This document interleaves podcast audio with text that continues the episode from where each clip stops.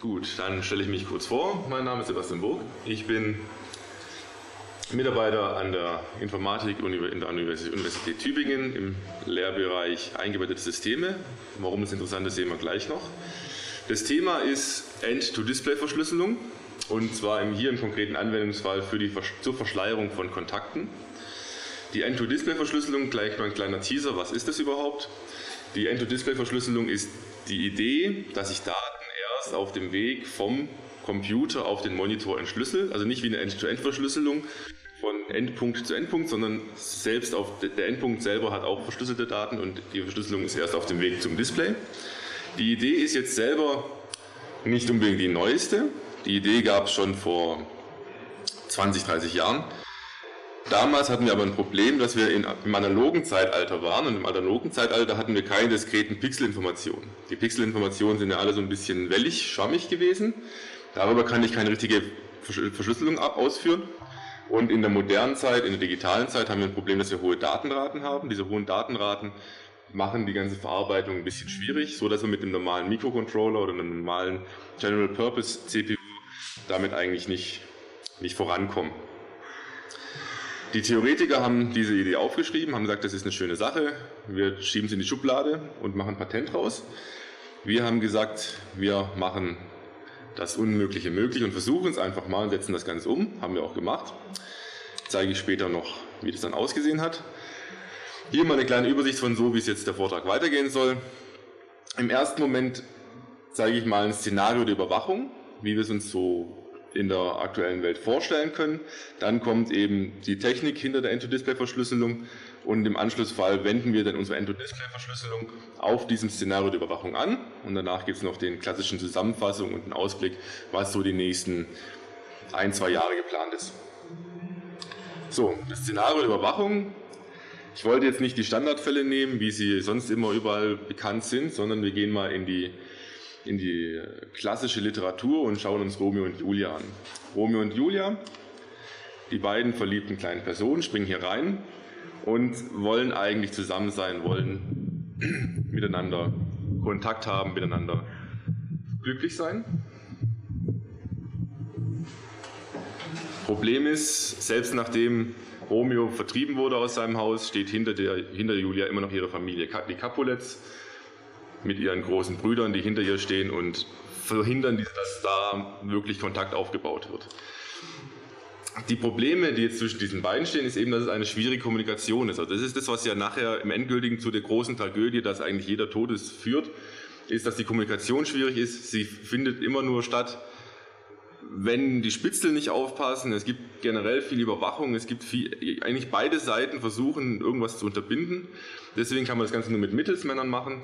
Und wichtige Informationen kommen eben zu spät, weil dieser Weg über Mittelsmänner einfach zu lang ist. Also gerade in der klassischen Szene am Ende, Romeo kriegt nicht mit, dass Julia eigentlich gar nicht wirklich tot ist, weil die Nachricht noch nicht bei ihm angekommen ist, weil der Mittelsmann zu spät kommt. So, das war damals. Viel Blut, viel Tod. Wie sieht es denn heute aus? Heute gehen wir mal davon aus, dass Romeo und Julia in der Neuzeit einfach, ein, beide haben einen Computer, beide haben einen Rechner, können sich darüber schnell und eigentlich unkompliziert kommunizieren. Das Problem ist natürlich, hinter Julia steht immer noch der große böse Bruder, die Capulets. Die sind reich, einflussreich und haben eben auch einen ganzen Wirkungsbereich um sich herum, der sich eben auch auf ihren Rechner auswirkt. Wahrscheinlich haben die Capulets bei sich in ihrer, in ihrer Villa auch noch irgendwie eine große böse Firewall aufgebaut, die eben bestimmte Daten filtert, bestimmte Daten abfangen kann. Und wir gehen jetzt auch mal davon aus, dass die Capulets so paranoid sind und so darauf bedacht sind, ihre eigene Familie zu, vor jedem möglichen Einfluss zu schützen, dass das sich auch darauf zurückführt, dass der Rechner auch befallen ist. So eine Überwachungssoftware ist ja ziemlich gang und gäbe. Das heißt, ich habe einen Trojaner oder eben eine Arbeitsplatzüberwachung zum Beispiel, wo ich alles mitloggen kann, sei es jetzt äh, Passworteingaben oder überhaupt Tastatureingaben oder eben auch mir alle paar Sekunden mal einen Screenshot mache von der Oberfläche, einfach mal reinschaue, was sieht die Person denn gerade. So, und jetzt da, das führt natürlich da, da, da, dazu, dass Romeo ein Problem hat. Und zwar entweder er kontaktiert Julia online, schickt ihr eine Nachricht, weil er so verliebt in sie ist und weil sie zusammen durchbrennen wollen.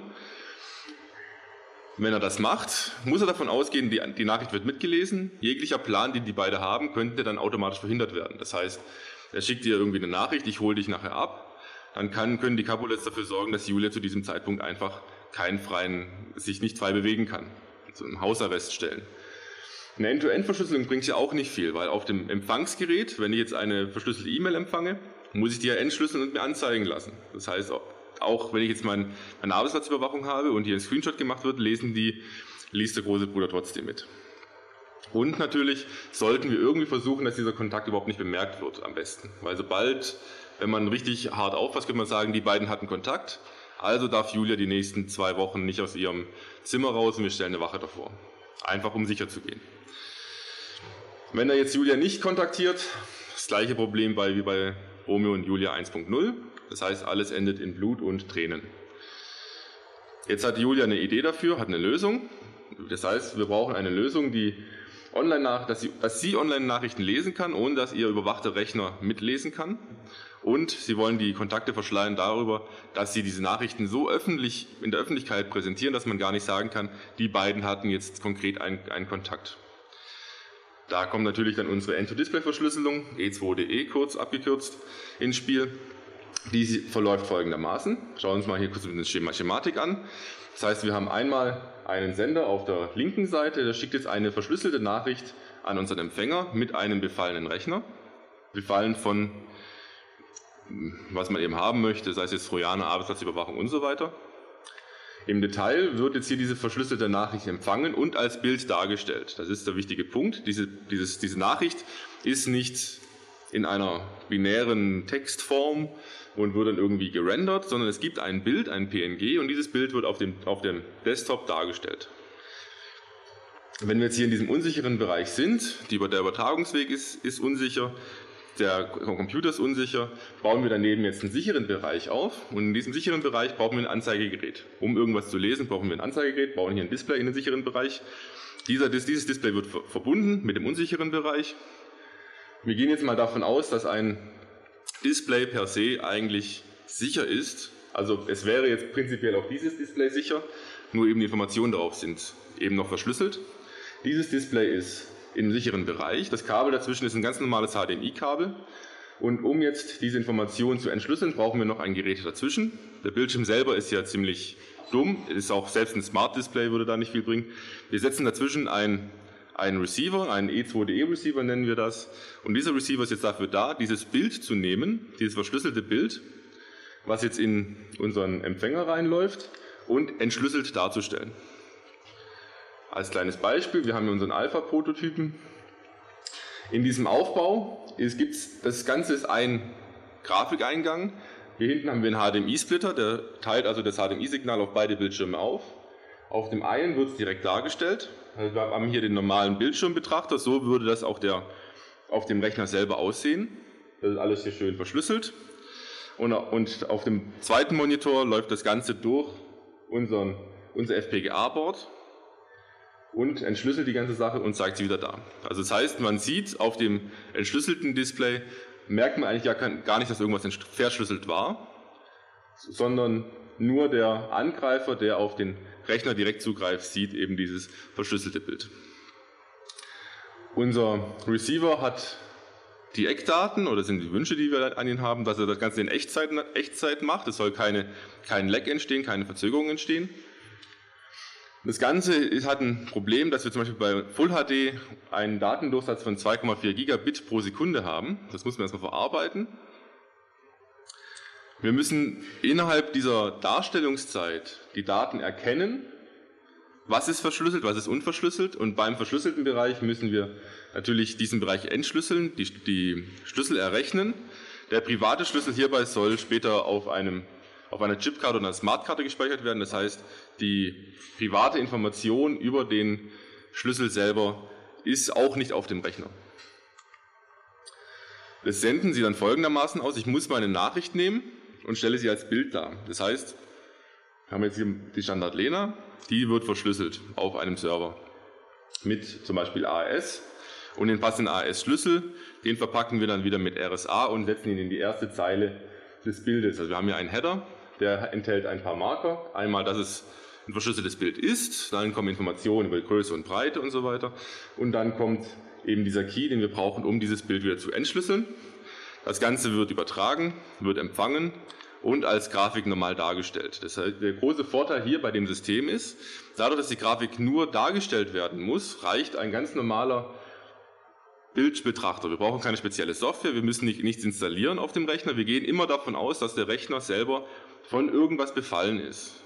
Also sei es jetzt seien es die gefälschten Internetcafés oder seien es eben Arbeitsplatzüberwachung, seien es Trojaner, seien es sonst irgendwas, gehen wir mal davon aus, dass dieser Rechner infiziert ist. Kann auch die Hardwareüberwachung des, der Tastatur oder vielleicht sogar des Arbeitsspeichers sein. Ist völlig egal, wir gehen davon aus, dass es unabhängig davon sein muss. Das heißt, unser System ist so System, Betriebssystem unabhängig, weil wir nur das Grafiksignal nehmen, was hinten rauskommt. Wir, brauchen eben ein HDMI-Signal, das kann auch ein DVI sein, Hauptsache digital. Und dort wird dann eben auf diesem Grafiksignal der verschlüsselte Bereich erkannt, der Key extrahiert, der verschlüsselte Bereich entschlüsselt und dann wieder das Ganze in den, in den Fluss zurückgeleitet und unverzüglich dargestellt, sobald wir es entschlüsselt haben. Der große Vorteil ist dabei, und das ist der wichtige Punkt an der ganzen Geschichte, auf dem Computer befinden sich nie entschlüsselte Daten oder Schlüsselinformationen. Die sind alle, Schlüsselinformationen bleiben auf der Chipkarte, entschlüsselte Daten sind nur auf dem Receiver und dem Display selber vorhanden. Die Vorteile davon sind, eigentlich relativ logisch. Ein Screenshot sieht immer nur einen Pixelhaufen. Mit diesem zufälligen Pixelhaufen kann keiner was anfangen, solange ich nicht den privaten Schlüssel habe, um diesen zu entschlüsseln. Wenn jetzt der Benutzer meint, er muss die Daten weiterleiten, ausdrucken und so weiter, es, werden, wird es auch mit verschlüsselten Daten gemacht. Das heißt, ich kann auch keine fahrlässige oder mutwillige Weitergabe ähm, unterstützen, sondern also ich kann es auch ausschließen, dass ich sagen kann, diese Nachricht darfst du zwar lesen, aber du darfst damit sonst nichts weiter machen, du darfst sie nicht an, gerade im Bereich der Industriespionage wäre das interessant, du darfst es nicht an den bösen Chinesen weiterleiten, sondern du musst diese Daten können, kannst, darfst nur du lesen, alles andere funktioniert nicht. Und der große Vorteil bei der Sache ist, ohne den physikalischen Zugriff auf den Receiver gibt es keine Möglichkeit, in diesen einzudringen. Wir arbeiten mit dem Grafiksignal der, der, der, der, Grafikkarte. Das heißt, um auf dieses Gerät zuzugreifen, müsste er erstmal irgendwie es hinbekommen, über das Grafiksignal Dinge zu senden, die nicht dafür gedacht sind. Das wird schon mal sehr schwierig, wäre schon mal sehr interessant, wie das funktionieren soll. Dann haben wir natürlich, ist das Ganze nicht implementiert in Mikrocontrollern oder eben in, der normalen Rechenarchitektur, sondern in, in FPGA. Das heißt, diese FPGA-Dinger die, die einfach mal mit dem Grafiksignal umzuprogrammieren, das ist schon eine sehr große Aufgabe. Und selbst wenn er Zugriff hätte, auf, wenn er irgendwie Zugriff erhält auf den Receiver, gibt es keine Datenrückleitung. Die Grafikkarte ist ja eigentlich eine Einbahnstraße.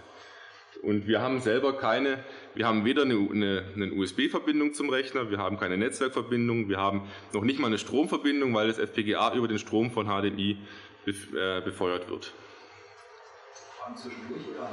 Mm, am liebsten am Ende eigentlich. Genau. Und das ist auch der Grund, warum der Schlüssel selber vom PC selber nicht ausgelesen werden kann. Er ist ja nie auf dem PC. So, wie können wir jetzt damit eine anonyme Kommunikation machen? Wir nehmen jetzt unser vorheriges Beispiel und sagen, Romeo möchte seiner Julia eine Nachricht schicken. Ganz romantisch, wollen sie heute Nacht durchbrennen. Er ist ja schon verstoßen worden, wollen die nicht abhauen zusammen und alles wäre gut. Gleich noch mit so einer Frage, ja oder nein. Jetzt, wie geht er vor? Er verwandelt das Ganze erstmal in ein PNG, einfach als Bild. Da sieht man hier schon ein bisschen was Komisches passiert mit den Rückfragen, da komme ich gleich noch drauf zu sprechen. Und das Ganze wird verschlüsselt. Soweit, so gut. Wie kriegt er jetzt diese Nachricht zu Julia? Diese, diese Nachricht kann er auf einem sicheren PC vorbereiten, auf irgendeinem Offline-Gerät, auf einen USB-Stick nehmen und dann damit eben irgendwo hingehen, wo er dieses, diese Nachricht platzieren möchte. Und jetzt gibt es die Möglichkeit der Übermittlung, um diese, diese Nachricht zu ihr zu bekommen. Natürlich kann das wieder seinen Mittelsmann geben. Dieser Mittelsmann gibt den USB-Stick an Julia weiter und die öffnet das Ganze und liest es dann. Kann, geht auch. Online würde die Sache so funktionieren, dass er das zum Beispiel auf einer öffentlichen Seite postet, wo jeder was posten kann. Das heißt jetzt irgendwie Imgur, Facebook, Flickr. Da haben wir keine Antwortmöglichkeit. Aber wir können, sobald das Bild 100% dargestellt wird, kann die Nachricht zu ihr kommen. Das heißt, wenn er seine Finger im bei Spiegel Online drin hat, dann kann es auch sein, dass da mal eine Seite ist, wo auf einmal diese Nachricht auftaucht und sie kann das lesen. Dann kann man natürlich noch spezielle Seiten bauen für End-to-Display verschlüsselte Nachrichten. Diese, Nach diese, Seiten hätten dann auch die Möglichkeit einer Antwortmöglichkeit. Ich zeige gleich, wie die, wie die Antwortmöglichkeit aussieht. Und wenn es hier Nachrichten, Nachrichten werden eingesendet, werden generiert und werden einfach in der zufälligen Reihenfolge dargestellt, sodass man eben auch nicht nachvollziehen kann, welcher Absender an welchen Adressaten gesendet hat. Nehmen wir mal hier ein Beispiel. Wir haben jetzt hier einen ganzen Haufen von so einem Pixelsalat. Und da kann es ja gut sein, dass eben zwei Nachrichten zum Beispiel von Romeo sind, drei Nachrichten sind äh, von den Montagus, eine ist sogar von Julia, eine von den Capulets und eine von Paris. Die werden alle gleich dargestellt, keiner weiß, von wem die sind, einfach weil die, die zufällig angeordnet wurden. Die Nachrichten selber sind alle ungefähr gleich groß. Ich kann auch, also auch nicht nachvollziehen, dadurch, dass diese Daten alle zufällig sind, sind die PNG-Dateien im Großen und Ganzen genau gleich. Das heißt, anhand einer Dateigröße kann ich nicht zurückverfolgen, von wem die jetzt kommt. Und wenn jetzt eben Julia auf diese Seite zugreift, auf der jetzt eben diese acht Nachrichten dargestellt werden, sie greift darauf zu und sie kann jetzt diese Nachricht lesen, weil das die einzige Nachricht ist, mit der ihr privater Schlüssel einen logischen Entschlüsselungsvorgang starten kann. Und das wird dann hier dargestellt. Das heißt, für den Überwacher, der sieht da auch nicht viel kann auch nicht zurückverfolgen, dass Julia, also man kann auch nicht nachverfolgen, dass, dass Julia das hier gelesen hat. Die Metadaten, gerade wie bei einer verschlüsselten E-Mail zum Beispiel, bei einer verschlüsselten E-Mail habe ich immer das Problem, der Sender schickt eine verschlüsselte Nachricht an eine Person. Das passiert hier gar nicht, weil wir hier gar keine explizite Kommunikation mit einer bestimmten Datei haben. Die Datei wird einfach nur dargestellt im öffentlichen Raum und ich greife einfach alle Dateien ab. Jetzt kann man entweder sagen, Julia hatte mit allen Kontakt oder sie hatte mit gar keinem Kontakt. Aber man kann nicht sagen, mit einer bestimmten Person aus diesem Umfeld. Jetzt habe ich schon mal darauf angesprochen, dass es ja eine Möglichkeit gibt, hier auf Ja oder Nein zu tippen. Das heißt, ich möchte hier eine Antwort haben. Diesen Rückkanal können wir auch darstellen, indem wir zum Beispiel eben so eine spezielle Seite haben. Hier kommt jetzt eine Nachricht raus. Diese Nachricht wird verschlüsselt und auf dem Rechner dargestellt. Durch den E2DE-Receiver geleitet und auf dem sicheren Display für Julia jetzt eben hier dargestellt, genauso wie es abgeschickt wurde. Jetzt liest Julia die Nachricht, möchte sie mit mir durchbrennen, ja oder nein. Julia ist natürlich total verliebt und klickt auf Ja. Dieses auf Ja klicken sorgt dafür, dass es eine Information gibt. Ich, also auf diesem Bild wurde auf eine bestimmte Position geklickt und diese Information wird zurückgeleitet. Völlig ohne weiteren Kommentar. Also eine JavaScript-Seite oder eine, eine, ganz normale HTML-Map, wo ich einfach sage, auf diesen Link wurde geklickt, diese Nachricht geht zurück an per, per REST-API oder sonst irgendwas, wird zurückgeleitet an Romeo. Romeo weiß ja, an, die, an der Position 280, 340 befand sich mein Ja. Also, ja, alles super. Julia freut sich, ihr Romeo kommt sie abholen und sie sind glücklich bis an ihr Lebensende. Und der, der, das Problem ist jetzt, normalerweise würde sich jetzt in diesem unsicheren Bereich der Überwacher aufhalten, der sie aufhalten könnte. Könnte jetzt sagen, oh, die will abhauen, da stelle ich mich in den Weg. Er kann jetzt aber hier gar nichts anfangen, weil an dieser Stelle, er sieht nur ein verschlüsseltes Bild. Auf dem Rechner sieht er die, genau die gleichen Daten und er sieht nur, dass ein Klick passiert ist. Er kann es aber nicht nachvollziehen. War das Feld hier, wo sie drauf geklickt hat, war das jetzt ein Ja, war das ein Nein, war das ein Grün, war das ein Rot oder eine 9? Das kann er ja nicht nachvollziehen, weil er ja gar nicht weiß, wie die Ursprungsnachricht aussah und wo, an welcher Position hier die, selbst wenn er weiß, dass da Ja und Nein drin steht, er weiß nicht, wo Ja und Nein steht. Das heißt, wir haben die Capulets in der Mitte, die sich einfach fragen, was soll das, der ganze Kram, was, was ist denn jetzt hier gerade passiert und die wissen nicht, was gewesen ist. Und in diesem Moment kann die Nachricht schön zurückübermittelt werden. Das Ganze ist auch keine absolut neue Idee, das wurde patentiert von der Uni Tübingen vor ein paar Jahren ist aber, und dieser sichere Rückkanal eben, bietet einfach die Möglichkeit, wirklich zum einen eine Zwei-Faktor-Authentifizierung zu ermöglichen. Ich habe Wissen, wenn ich zum Beispiel dieses Eingabefeld durch ein Pinpad ersetze, kann ich eben hier meine Pins eingeben und der Angreifer kann auch nicht nachvollziehen, ist es die Person, aber ich habe eben die Zwei-Faktor-Authentifizierung meiner Karte, meiner Chipkarte mit dem privaten Schlüssel und meines Wissens, welche Zahl gebe ich jetzt ein. Gut, dann komme ich schon zum Ausblick und zur Zusammenfassung. Die End-to-Display-Verschlüsselung ist eine relativ neu nutzbare Form. Also die Idee ist alt, aber nutzbar wird sie eigentlich erst jetzt, der sicheren Kommunikation. Und aufgrund des hohen Datendurchsatzes ist es auch nicht um die einfachste Situation da, sich einzuklinken. Wir haben in der neuen Spec für Ultra HD 4K eine Geschwindigkeit von 18 Gigabit pro Sekunde im HDMI-Kabel. Das heißt, wenn ich jetzt zu Hause mein 4K-Display habe, dann gehen da richtig viele Daten durch, die natürlich auch in Echtzeit äh, entschlüsselt werden sollen. Der Vorteil der ganzen Geschichte ist, die Daten werden sicher übertragen. Die Daten liegen nie unverschlüsselt auf dem Rechner vor. Das Ganze ist benutzerfreundlich ohne Ende meiner Ansicht nach, weil es, ist, weil es betriebssystemunabhängig ist. Ich muss dieses, diese, diesen Kasten, den ich nachher habe, der ist Plug and Play, den setze ich dazwischen, stöpsel ihn ein, lege das Kabel in, ins Display und die Sache läuft. Ich stecke meine Karte ein, sobald ich denke, ich muss hier eine Nachricht entschlüsseln und dann wird das Bild automatisch entschlüsselt. Ich muss keinen keinen Code eingeben oder man kann auch so weit gehen, um Code eingeben zu müssen, in der Karte zum Beispiel oder sowas. Aber im Prinzip ist das eine sehr einfache Möglichkeit für jeden Nachrichten zu lesen, die für ihn gedacht sind. Wir brauchen eigentlich nur einen Bildbetrachter und einen HDMI-Ausgang. Das hat jeder moderne Rechner. Wie HDMI muss nicht sein, kann auch DVI sein. Also jeder modernere Rechner hat genau die Ausstattung, die wir brauchen. Und trotzdem kann man eine, auch eine, eine, glaubhafte Abstreitung haben. Also ich kann sagen, ich, dieses Bild, was soll, das ist ein, ein Haufen Pixel, ich habe das Ding nicht gelesen. Ich bin zwar auf einer Seite gewesen, wo das dargestellt wurde, aber beweist mir mal, dass ich den Inhalt davon lesen konnte.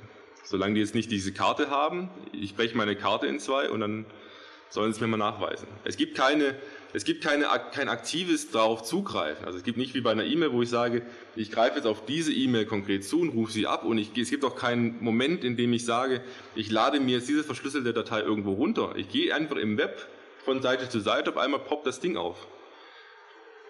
Können doch nicht mal nachweisen, dass ich dieses Ding wirklich wahrgenommen habe.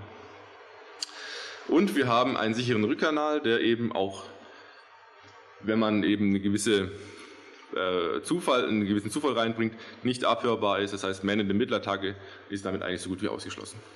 Man sagt ja nie 100 Prozent, aber wir sind sehr nah dran. Als Ausblick kann man noch sagen, wir wollen unser Anwendungsspektrum erweitern. Das heißt, wir haben hier so ein paar Beispiele genannt, was man machen könnte. Das müssen wir natürlich alles noch ein paar Demos bauen. Da sind wir gerade dabei und in Nürnberg ist nächsten Monat die IT-Sicherheitsmesse, ITSA. Und ich kann gerne Freikarten verteilen. Da habe ich einen ganzen Haufen von. Wer möchte, kann da gerne hingehen. Wir brauchen noch ein bisschen eine flexiblere Codierung. Es gibt so ein paar Einschränkungen, die wir zurzeit noch haben. Das ist aber eigentlich nur noch eine Frage, wie formulieren wir die Codierung aus. Und planen das Ganze als RC-Version in ungefähr einem Jahr. Ist so unsere Hoffnung, dass wir das Ganze mal irgendwie zum Testen auf den Markt bringen können. Die Hoffnung, man hat ja vorher ein kurzes Bild gesehen, wie groß das ungefähr war. Unsere Hoffnung ist, dass es am Ende ungefähr diese Größe hat. Also auch ein handliches Gerät, was ich eben in die Tasche, in die Tasche stecken kann und mitnehmen kann. Ist, hat, hat die Größe jetzt weniger wegen der Technik eigentlich, sondern mehr wegen der Smartcard, die reingesteckt werden muss. Also ich muss ja irgendwie einen Slot haben, wo diese Karte reinpasst. Und mit diesem Gerät kann ich dann eben auch irgendwo hingehen. Ich brauche nicht mehr einen sicheren Rechner per se, sondern ich brauche nur noch eine Möglichkeit, selbst auf unsichere Rechner zuzugreifen und wo ich, ich muss halt irgendwie an das Grafikkabel rangehen. Und dann kann ich auch auf, selbst auf dem unsichersten Rechner, den ich in irgendeinem Internetcafé an, im letzten Eck der Welt finde, sichere Daten lesen. Offene Fragen ist immer noch die große Frage und deswegen bin ich auch gerade auf ein paar Events und frage einfach, hat jemand eine Idee, wie er das Ding sofort knacken kann? Wie, aber hat jemand schon rein bei der Grundidee gesagt da und da gibt es ein Einfalltor, da komme ich drauf hin, das kann ich, dieses System habe ich nach zwei Wochen fertig. Hätten wüssten wir ja gern vorher, damit wir das Ganze abfangen können. Und welche Wünsche und Features gibt es? Also gibt es eine Softwareanwendung, wo jemand sagt, da in dem Punkt, wenn man da sowas einbauen könnte, dann würde das uns allen sehr viel helfen, das bringt uns alle weiter. Und wir brauchen natürlich noch Unterstützung, sei es jetzt eben durch jemanden, der sich daran beteiligen möchte, der ein paar Ideen dazu hat oder eben das Ding in seiner Firma oder in seinem Projekt anwenden möchte. Das war's von meiner Seite und jetzt wäre der Zeitpunkt für Fragen. Er hat sich ganz vorher schon gemeldet. Ich habe mehrere Sachen, äh, die gucken die jetzt nicht wirklich. Ja, die muss nicht. Also, äh, die eine Sache war die Aussage, dass die Grafikkarte One-Way ist. Das sehe ich nicht so. ähm, es gibt bei jedem modernen Betriebssystem die Frage über die, äh, die Möglichkeit, über die Grafikkarte zu proben, welche Auflösung der Monitor bietet. Das ja. heißt, da muss es auf jeden Fall einen Rückkanal geben. Es gibt, genau, es gibt einen Rückkanal, der ist vorhanden, die EDI-Informationen. Äh, Diese EDI-Informationen werden aber nicht benötigt für die Grafiksignale selber, sondern nur zur Steuerung. Und diese Grafiksignale werden von uns in der aktuellen Implementierung auch schon, die werden einfach durchgeleitet. Also ich, die Informationen, die der Computer in dem Moment braucht, sind nur die Informationen über das Display. Das heißt, diese Anfrage und die Antwort davon, die leiten wir einfach nebenbei vorbei. Das hat auch überhaupt nichts mit dem Grafiksignal selber zu tun. Das sind, das sind separate Drähte auf dem Kabel und die leiten wir einfach durch. Also das wäre die Frage gewesen, sind das separate Pins oder läuft das über die gleiche Datenverbindung wie die? Die sind getrennt, genau. Okay. Äh, zweite Sache war, äh, die Benutzerfreundlichkeit auf der Empfängerseite ist sicher gegeben, aber auf der Senderseite muss man ja jedes Mal ein Bild erstellen. Ähm, Klar, natürlich gibt es die Möglichkeit, äh, etwas in die mhm. Datei zu drucken und das äh, meinetwegen dann einen Screenshot von dem PDF-Viewer oder direkt einen Screenshot von dem, von dem äh, was weiß ich, Office oder sonst was äh, Programm zu machen. Äh, halte ich jetzt nicht für so benutzerfreundlich. Wir denken im Großen und Ganzen hauptsächlich an Anwendungs- Bereiche in der Industrie, gerade gegen Industriespionage, in Bereichen, wo ich zum Beispiel auch ein Datenmanagementsystem, Dokumentmanagementsystem habe, wo dann diese Verschlüsselungsoperationen vom Datenmanagementsystem übernommen werden. Das heißt, der Benutzer selber, also wir haben in einer anderen, ähm, in anderen Vortrag hatte ich ein Beispiel von, von einem internen Memo, was eben intern an meine Außendienstmitarbeiter zum Beispiel verschickt wird wo dann eben dieses interne Memo im Datendokumentenmanagementsystem abgelegt wird und diese wird dann beim Verschicken an den jeweiligen Empfänger als eine solche Nachricht verschlüsselt. So dass ich als Benutzer selber gar nicht großartig merke, dass da eine Verschlüsselung stattfindet. Und das dritte ist zu dem Empfängerkanal. Ähm, die Information, auf welche Pixelposition geklickt wurde, äh, ist natürlich nur dann für den Man in the Middle ohne Wert, wenn sich die Position des Ja- und Nein-Buttons oder mhm. des, der, der Zahlen auf dem Pinpad nie ändern, äh, jedes Mal ändern. Also mhm. man muss eigentlich das jedes Mal verwürfeln, jedes Mal an eine andere Stelle äh, im Bild einbauen. Genau, also die, die Entropie muss vorhanden sein. Sonst kann ich natürlich dann mit einer hoch genugen ähm, Wiederholungsrate herausfinden, an welcher Stelle diese diese Position waren oder die, was er dann wirklich eingegeben hat. Also der Zufall muss jedes Mal da sein, aber jetzt gerade bei einer Eingabe von einem PIN sehe ich jetzt äh, auch gerade auf Benutzerseite, dass die das äh, vielleicht beim ersten Mal sich wundern, warum ist denn das alles so verdreht, aber wenn sie sich dann ein paar Mal daran gewöhnt haben, wissen sie, das ist jetzt halt, das müssen sie jetzt halt so machen. Und dann habe ich eben diesen Zufall in der Reihenfolge und dann gibt es noch ein paar andere Techniken, die man, wie man das Ganze noch ein bisschen äh, obfuscaten kann und dann kann da eigentlich keine Informationen mehr rausgezogen werden. Also das ist, wie gesagt, richtig, der Zufall muss da sein. Hier war der erste. Also mir gefällt das, äh, das Bild mit Romeo und Julia sehr gut, aber schon ein bisschen zweifelspielig an der Stelle. Du sagtest, ähm, die Familie überwacht ihn ja sehr stark und wenn sie eine verschlüsselte E-Mail bekommen würde, würden sie sie zwei Wochen einsperren. Mhm. Ähm, Nehmen wir an, das System ist noch nicht so weit verbreitet, also Tag 1. Mhm. Ähm, würde es schon reichen, wenn Sie auf eine Seite geht, die bekannt ist, dass Sie solche Bilder verteilt? Dann hätten wir dasselbe Szenario wieder zwei Wochen weggesperrt. Ähm, an der Stelle die Frage, wie, wie, groß würde der Rechenaufwand sich verstärken, wenn man über Steganografie an der Stelle nachdenken würde?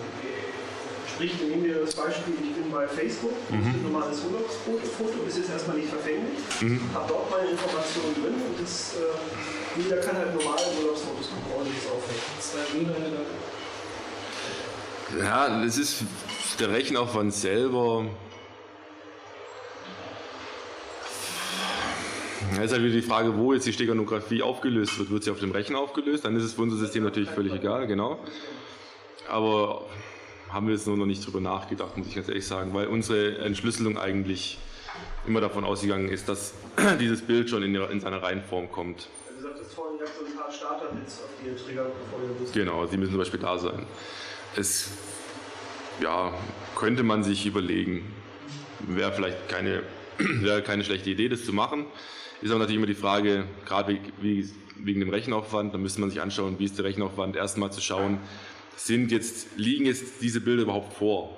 Also wenn es jetzt in der Steganografie drin ist und dieses Grafiksignal rennt durch, dann muss ich an, jeder Stelle schauen, war das jetzt ein Steganografiebild? Und dann kommen wir irgendwann in ein großes Problem der Nebenläufigkeit, wo man einfach sagen muss, ich, ich muss überall schauen, wo dieses Ding auftaucht. Das haben wir jetzt mit einem relativ einfachen Marker gelöst. Das funktioniert auch, aber wenn wir jetzt natürlich bei der Steganografie erst in jedem hunderten, hundertsten Bit oder jedem hundertsten Byte irgendwie eine Information verstecken, dann wird es schwierig. Dann wird irgendwann denn das was ich mir merken muss, um es wieder darzustellen. Dann wird auch die Verzögerung, um es wieder rauszulassen, wieder hoch. Also müssen wir drüber nachdenken, aber. Der zweite Punkt der Rückkanal. Ich kenne Informationen, ich habe auf Position XY gedrückt, nur übermitteln, wenn es kein Bildbearbeitungsprogramm ist oder irgendein Programm führen, mhm. sondern halt irgendein JavaScript-Browser. Genau. Der Vorteil, dass ich da speziell einen JavaScript brauche, der meine Click-Position übermittelt, ich könnte doch an der Stelle, ähm, willst du mit mir durchbrennen, dann drücke bitte jetzt auf den fünften Link. Der fünfte Link ist irgendwie bei, bei äh, bei YouTube halt irgendwas anderes. Aber ich habe ja sozusagen mhm. Seite, kriege ja die Information, ich müsste ja, ja. entweder JavaScript haben oder das Logfile. Äh, wo ist wirklich der Vorteil, wenn ich so eine sozusagen welche Variante die immer Nö, die, die, also die Variante bei uns würde ich jetzt mal behaupten, dass sie einfach für den Benutzer sehr einfach zu handeln ist, weil sie sofort sehen, hier draufklicken. Weil ich jetzt natürlich erstmal, erstmal so ein bisschen so ein, so ein, so ein, so ein, so ein ähm, so eine Schnitzeljagd mache, klicke hier und dann drücke da und dann mache das und dann mache das, damit ich weiß, es ist so, dann ist es ein bisschen für die Benutzerfreundlichkeit geringer, als wenn ich jetzt sage, klicke, klicke auf Ja. Das ist eben das, das nächste. Also, das, also da kann man schon so ein paar Mechaniken einbauen, die das relativ einfach machen. Und ich brauche ja noch nicht mal ein JavaScript. Es reicht, ich habe ja das ganz normale uralte Image Map Befehl von HTML. Das heißt, ich brauche und Je nachdem, worauf ich klicke, wird ein Link ausgelöst. Und das, dieses Map, Map ist, müsste immer noch funktionieren. Also da brauche ich keinen. Ich kann natürlich das Ganze nicht nur in, in, in Browser machen, ich kann das natürlich auch über eine spezielle Software machen. Wenn ich jetzt zum Beispiel sage, es gibt eben einen Browser für E2DE-Bilder, klar, geht, würde es auch funktionieren. Dann ist natürlich die Frage, das ist natürlich dann, genau, dann ist es wieder auffällig, aber wenn ich zum Beispiel gerade in Richtung Industrie gehe, wo ich sage, ich habe einen VPN, wo ich mich einloggen muss und es läuft auch über diese Authentifizierungsmaske oder ich habe ein, eine Banking-Software, wo das darüber läuft, da brauche ich die Metadaten nicht zu fürchten. Da habe ich ja dann nur, geht es ja nur noch darum, ist, ich wirklich, kann ich wirklich sicherstellen, dass die, die Person, die davor sitzt, die Berechtigung hat. Und das kann man dann eben dann über so eine Zwei-Faktor-Authentifizierung lösen. Also es kommt immer darauf an, welchen Anwendungsbereich und welchen Abstrich man an welcher Stelle in Kauf nehmen möchte. Und unser Beispiel ist so, das wäre jetzt das, wo ich jetzt sage, das lässt sich innerhalb von einem Tag in fast jedes System einbauen. Behaupte ich jetzt einfach so. Ich habe da ähm, so eine kurze Frage. Äh, es muss immer das gesamte Bild auf dem Bildschirm zu sehen sein, sonst wird es wohl nicht funktionieren. Also reinzoomen oder so klappt wohl nicht. Ja, ähm, richtig. Die, ist, die eine Frage, die andere Frage ist, ähm, kann ich halt irgendwie dieses entschlüsselte Bild reinzoomen? Nee, das kann ich ja auch nicht, nehme ich an. Auch nicht, ne? Ähm, die dritte Frage ist, äh, es gibt ja gesetzliche Bestimmungen, wie zum Beispiel, dass E-Mails halt so lange gespeichert werden müssen, wenn die, das würde ja das komplett unterlaufen. Verstößt man nicht die Gesetze? Wenn jetzt irgendwelche Nachrichten so vermittelt äh, werden, die zwar das Schutzbedürfnis dieses Unternehmens durchaus relevant sind, aber die würden doch von dem Gesetz verstoßen.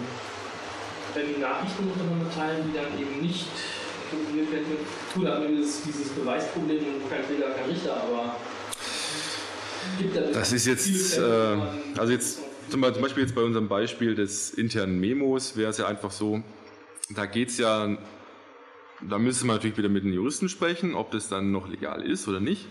Aber wir hätten ja das interne Memo immer noch auf dem Server liegen. Und wir hätten ja dann den Vermerk, dieses, dieses Memo wurde verschlüsselt an die Person geschickt. Das heißt, wenn das wirklich jetzt von, von juristischer Relevanz ist, dass diese Person diese Info bekommen hat, kann ich das immer noch speichern. Nur eben, sobald das die, die Info, diese E-Mail, mein Unternehmen verlässt, meinen geschützten Bereich, und dann, dann eben verschlüsselt ist und auch auf dem Rechner von der Person verschlüsselt ist, mhm da ist dann wieder die Frage, ob muss er das im Klartext haben oder kann ich das nicht auch verschlüsselt haben. Also das, das müsste man mit den Juristen erklären. Und noch, noch, und noch ein Problem mit der, ja, um auf das Zoomen zuzukommen. Ich kann prinzipiell schon zoomen, Dafür bräuchte ich dann aber eine spezielle Software, die dann eben zum Beispiel den neuen Zoom-Wert anfordert und eben auch das Bild bekommt. Und das Problem, dass zurzeit, ja, wie gesagt, richtig, zurzeit muss das Bild komplett sichtbar sein, weil ich ja den Header brauche, den Marker brauche. Daran arbeiten wir. Also ich habe da auch ein paar Ideen, wie wir das machen können, dass wir auch diese, an diesem Bild rumscrollen können und durchgehen. Also sind wir noch dran. Ist ja noch nicht, noch nicht alle Tage Abend. Dann gehen wir mal zu dir. Also ich habe auch zwei Aspekte. Das eine war halt auch diese Zoom- bzw. diese Anzeigengeschichte, weil wenn ich halt wirklich das Bild irgendwie in, mein, in meine als E-Mail-Anhang reinpacke und mein Mail-Client zeigt mir das halt direkt unter meiner Mail an. Mhm. Und ich habe halt die ersten 50 Prozent, in denen der Header steht. Ähm, dann müsste ich ja auf dem Bildschirm im Prinzip in dem Bereich das entschlüsselte Bild sehen und rechts daneben, wo mein E-Mail-Client aufhört, Datensalat, weil im ja. Prinzip der normale Bildschirminhalt entschlüsselt wird. Ja, genau, das, das sieht sehr lustig aus. Und du hast vorhin angeführt, als Anwendungsfall irgendwie die Außendienstmitarbeiter, die irgendwas aus dem Dokumentenmanagementsystem oder so sich anschauen wollen. Äh, aber die laufen doch bestimmt mit dem Notebook rum. Und wo schließe ich dann so ein Gerät an? muss ja, dann muss ja der Außendienstmitarbeiter immer noch einen externen Monitor mitschleppen. Also das ist halt irgendwie. Ja, das ist richtig. Also da ist da dann die Frage, ob, ob man das ganze Konzept nicht irgendwie erweitert und sagt, okay, ich baue noch irgendwie ich baue noch ein externes Gerät, was mir halt, was ich irgendwie vor dem Bildschirm ja. halte und mir so den Bildschirminhalt irgendwie entschlüsseln kann oder so. Ja. Ähm, das Problem ist natürlich immer irgendwie die ähm, super ja. teuer, weil ich irgendwie vernünftig hm. Bildschirminhalt aufnehmen muss. Hm, sagen wir mal, das Gerät sollte Sag mal so, ich habe damit es keinen Internetanschluss hat, das muss schlau genug sein, damit es das alles machen kann. Ich habe eine, der Vorschlag kam letzte Woche in, in Darmstadt, kam auch so der Vorschlag, kann man das nicht irgendwie gerade für den mobilen Einsatz, also wir, es muss ja nachher nicht eine Version geben. Also ich ja. kann ja gut sein, ich habe meinen mein, mein kompakten Traveler sozusagen, wo ich dann eben ins Internetcafé gehe und ich habe vielleicht noch meinen Second Screen, meinen Secure Screen dabei oder sowas könnte man auch ein Gerät bauen, was eben gleich diesen Bildschirm mit dabei hat. Wenn man auch sagt, man hat neben dem normalen Laptop, wo ich normal drauf arbeite, für meine sicheren Nachrichten habe ich noch das, das, das Zweitgerät, wo da eben noch ein kleines, kleines Display drauf ist. Würde vom, würde vom Preis her, so wie ich es jetzt nachrecherchiert habe, gar nicht so den großen Unterschied machen. Wobei mir gerade auffällt, ist es eigentlich bescheuert zu bedienen, weil wenn ich tatsächlich ob es nun irgendwie ein Intranet ist oder ob es irgendeine Portalseite ist, wo, du vorhin gezeigt hast, irgendwie acht verschlüsselte Bilder drin mhm. sind und ich dann in meinem externen Gerät quasi zu jedem Bild hingehen müsste und sagen, ja, das ist eine Nachricht für mich, ist das eine... Das ist immer die... Nee, also das ist, das ist, immer, das ist immer die Frage, es gibt verschiedene Anwendungsszenarien, wo das jeweils unserer Ansicht nach interessant ist. Und bei jedem Anwendungsszenario gibt es immer eine gewisse Vorteile und es gibt immer wieder irgendwelche Nachteile. Also ich kann natürlich sagen, natürlich, wenn ich mir jetzt einfach, wenn ich jetzt wie Julia bin und mir einfach nur gucken möchte, welche Nachrichten sind dann ist natürlich die Frage, welches Gerät wird Julia besitzen? Wird Julia zu Hause einen, einen Rechner haben, wo sie Ding, so ein kleines Ding dazwischen stecken kann, was sie eben auch mal kurz abstöpseln kann und verstecken, wenn, die, wenn der große Bruder ins Zimmer reinkommt? Oder bin ich der Außendienstmitarbeiter, der eh über ein Gerät verfügt, was er eben mitnehmen muss? Oder, also da gibt es dann verschiedene Anwendungsfälle, verschiedene Softwarelösungen, wo ich dann sagen muss, was passt hier gut und wie kann ich es dann lösen? Also das ist, die Methodik selber ist ja relativ breit anwendbar, behaupte ich. Und hat, kann für jedes System einigermaßen angepasst werden. Wir haben auch noch ein paar andere Ideen, wo auch dieser Rückkanal wieder hübscher gebaut ist, wo man auch sagen kann, vielleicht geht es doch mit doch bedien, noch bedienerfreundlich auch, dass man lang, lange verschlüsselte E-Mails zurückschicken kann. Ist eine Überlegung. Ich habe noch eine kurze Frage zu den, äh, zu den Auflösungen der Bilder. Ähm, hm? Das Grundbild äh, ähm, muss, kann das die gleiche, hat das die gleiche Auflösung dann wie das entschlüsselte oder mhm. ist das wesentlich kleiner? Nö, das ist genau das gleiche. Okay. Also das ist eine bitweise Verschlüsselung von den Originaldaten. Von dem her, der wichtige Punkt ist, das Bild muss in 100% angezeigt werden. Wie eben, haben wir wieder das Zoom-Problem, aber sobald das Bild 100% dargestellt werden kann, ist es genauso, merkt, merkt man gar keinen Unterschied. Man muss der Anfang 100% dargestellt werden, wie wir von Rossi kennen. Genau, ja. Nee, aber also von, vom, vom Zoom-Faktor, sobald es 100% dargestellt wird, kann ich, sehe ich genau das Bild, was übertragen wurde. Mit der ganz normalen XOR-Verschlüsselung bitweise. Mhm. Seid ihr in Echtzeit, wenn das Bild dargestellt wird? Sprich, könnte ich darüber auch Videofilme verschlüsseln? Äh, wir haben es noch nicht getestet. Die Frage kommt jetzt aber, da, unser, da wir unsere, wir haben jetzt eine Arbeit laufen, die sich damit beschäftigen wird, VNC, also Remote Desktop Sitzungen, in dieses System zu packen. Und die Arbeit wird auch sich mit diesem Thema beschäftigen, wie viel, wie schnell können wir die Bilder durchsenden. Also prinzipiell, wenn wir die Rahmenbedingungen gleich lassen, ist diese Verschlüsselung extrem schnell. Die ist wirklich, die läuft parallel zum normalen Prozess durch und hat eine, Ver äh, eine Verzögerung von, wenn ich es richtig im Kopf habe, 20 Pixeln. Das heißt, das ist minimal. Also die, die Zeit auszurechnen, das müssen wir auch noch mal machen, aber prinzipiell sind es 20 Pixel, die wir brauchen vom Eingang bis zum, also ja, sind 20 Rechenschritte sozusagen. Und das ist, das ist es. Also wir sind, in, wir sind in dem Moment in Echtzeit. Die Frage ist, wie kann die Verschlüsselung in Echtzeit passieren? Und wie sicher macht man die Verschlüsselung? Wechselt man zum Beispiel den AES-Key dauernd? Wechselt man vielleicht auch mal den RSA-Key zwischendurch oder sowas? Irgend, solche Geschichten. Dann ist es, je, je mehr Sicherheit man mitliefert, umso schwieriger wird es natürlich mitzuhalten. Aber prinzipiell wäre es auch möglich, Video zu übertragen. Die Frage wäre ja, wie groß dann die Videos am Ende sind, weil ich nehme an, Konversionen laufen da nicht mehr so gut. Ja, in der Kryptologie ist ja die Aussage, was zufällig ist, kann nicht mehr komprimiert werden. Und genau das ist auch das Problem. So ein normales Bild, die Nachricht von, wenn man sich dieses Bild, die Nachricht anschaut von, von, von Romeo und Julia, das eine PNG, das kann 20 Kilobyte groß sein. Wenn ich das verschlüsselt habe, dann nimmt das natürlich den kompletten maximalen Dateigröße an. Und dann haben wir eher das Problem weniger von der Entschlüsselung, sondern von der Übertragung. Dann ist die Frage, gerade bei sowas wie bei, bei dem VNC, wo eben das Ding streamt, streamt, streamt, möchte man das so machen. Bei Einzelverschlüsselung, dann hast du jedes Mal so eine halbe Megabyte-Datei, also, also ja. Und da müssen, wir, da, da müssen wir was tun, aber ist auf, ist auf, dem, ist auf dem Plan. Wenn ich die Videokonferenz auf die weiße übertrage, dann will ich aber sicher auch den Ton verschlüsselt haben. Das ist das nächste Problem. ja. Aber den Ton kannst du ja auch über HDMI machen. Also man kann über HDMI ausgeben, dann ist natürlich die Frage, wie verschlüsseln wir noch den Ton? Müsste man sich... Das könnte man also in der gleichen Box hm? Kommt auf die Liste. Ja. Wenn dann irgendeiner normale Lautsprecher hätte, dann gar nichts mehr. Ah! also es, es ist, ist, auf jeden Fall klar. Also wir gehen jetzt aber, um es mal so, so auszudrücken, das System, was wir jetzt haben, ist ein Proof of Concept. Das heißt, es funktioniert, man kann es verwenden. Und jetzt müssen wir eben in die Feinheiten gehen, auch noch die, auch noch die weil man so vor kurz gesehen hat, der RSA-Key ist noch nicht wirklich lang. Den müssen wir jetzt noch lang machen, müssen wir schauen, wie sieht dann die Rechenzeit aus. Die Codierung müssen wir flexibler machen, wie ich schon gesagt habe, dass man es eben auch äh, rumscrollen kann, dass man eben das nicht nur 100% anzeigen kann, sondern auch ein bisschen, bisschen Flexibilität hat. Solche Geschichten. Das muss jetzt alles nach und nach noch reinkommen. Aber die Grundidee, es geht der, der Haupt, das Hauptziel des Vortrags ist es eigentlich zu zeigen, da gibt es eine alte Idee, die jetzt machbar ist. Also es gibt Möglichkeiten aus diesem starren Denken, was man bisher hat, End-to-End -End ist das höchste der Gefühle, sondern dass wir da noch ein bisschen weitergehen können. Also die RSA-Key-Länge, die kann schon Schmerzen machen. Ich kenne es von kann, genau. Da wird die Performance in Signaturen pro Sekunde angegeben ähm, da geben die Hersteller natürlich dann irgendwie ihre 500 oder 2000 ja. Signaturen pro Sekunde an.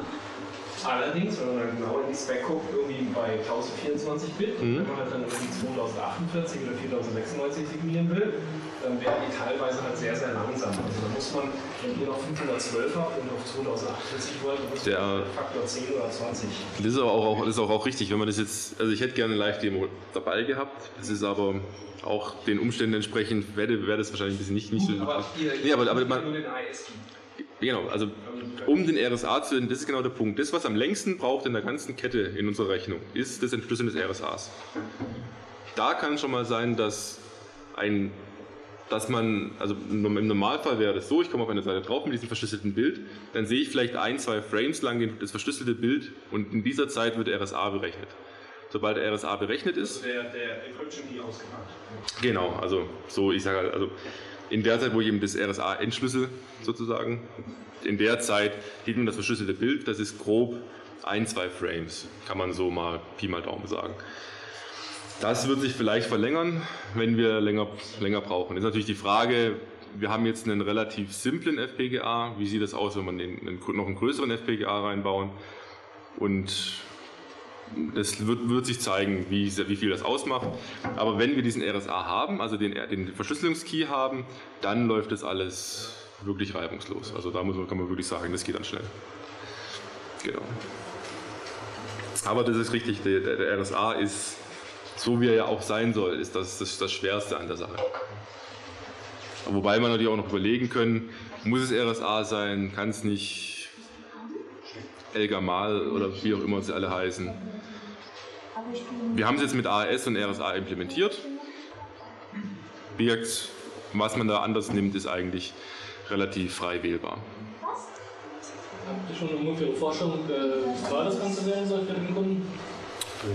Wir hoffen auf einen Endpreis. Natürlich wieder die Frage, wie gut wird es angenommen, wie, wie viel Massen Mengenrabatt kriegen wir, aber zwischen 100 und 200 Euro.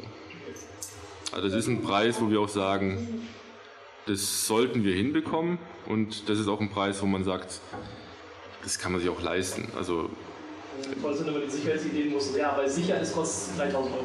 Im brauchst ja keiner, nutzt keiner. Nee, also das ist, wir sind jetzt auch, auch ist, wie, muss man auch noch, auch noch mal schauen. Es ist auch noch die Frage, wie läuft die Verschlüsselung? Bauen wir da auch noch eine Hardwarebox? Das, das wäre wahrscheinlich das Einfachste. Ich stecke es einfach ans Datenkabel und verschlüssel den halben Teil, der rausgeht. Wäre die Frage, wie man das, wenn ich verschiedene, verschiedene Ziele habe. Wie kriege ich die verschiedenen Schlüssel da rein? Ja, also das deswegen, also da sind wir noch, müssen wir noch gucken.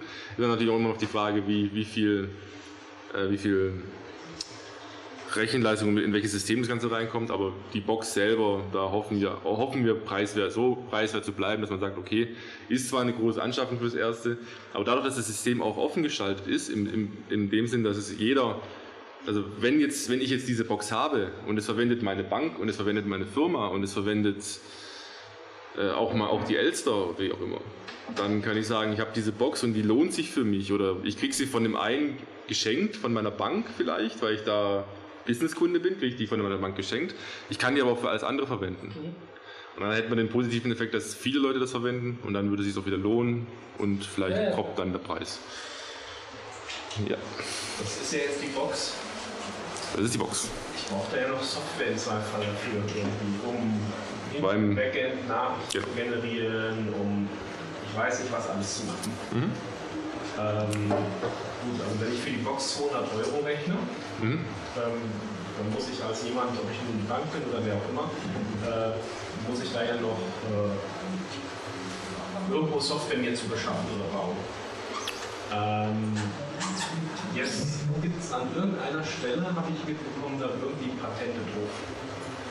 Es gibt, genau. Also es ist, Und dann ist einfach mal so meine direkte Frage, wie wird das denn mit der äh, Durchsetzung oder Lizenzierung von solchen Patenten gehandhabt? Sprich, was für Möglichkeiten wird es irgendwann mal geben, da entsprechende Software dazu oder zu bauen? Zurzeit liegen die Rechte an diesen Erfindungen bei der Universität und die ist natürlich im Zuge des Technologietransfers dann dem daran gelegen, diese, Soft diese Erfindungen auch irgendwann zu vermarkten. Also sei es jetzt Lizenzgebühr, sei es jetzt Aufkaufen. Über freie Lizenzen muss man sich dann noch unterhalten, ob man sagt, diese Lizenz geht zum Beispiel vielleicht an eine Ausgründung und diese Ausgründung sagt, dieses Patent geben wir der Öffentlichkeit zum freien, so wie es beim QR-Code ja genauso ist. Es ist ja auch alles patentiert, aber man kann es verwenden. Da müsste man dann noch, noch das Ganze abklären, wie das dann im Endeffekt läuft. Aber so die, die Grundpatente, sage ich mal, also das, was das, das, das Patent, was ich brauche, um im ersten, in der ersten Linie Nachrichten an diese Box zu schicken. Da sind keine Patente drauf. Das Ding ist, außer jetzt eben RSA, AS und so weiter, aber es ist kein, diese, ein Bild zu verschlüsseln, das ist, äh, glaube ich, nicht mehr patentierbar. Und deswegen, ich kann jetzt entweder sagen, ich besorge mir die, lass mir die Software bauen und ich baue sie mir selber, weil die, die, die Specs dann auch offen sein werden. Also okay. da sehe ich jetzt kein, kein formales Hindernis im, im, im ersten Schritt.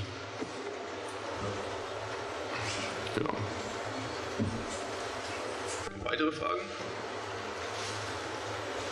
Dann bedanke ich mich für die Aufmerksamkeit und wünsche noch einen schönen Abend. Abend.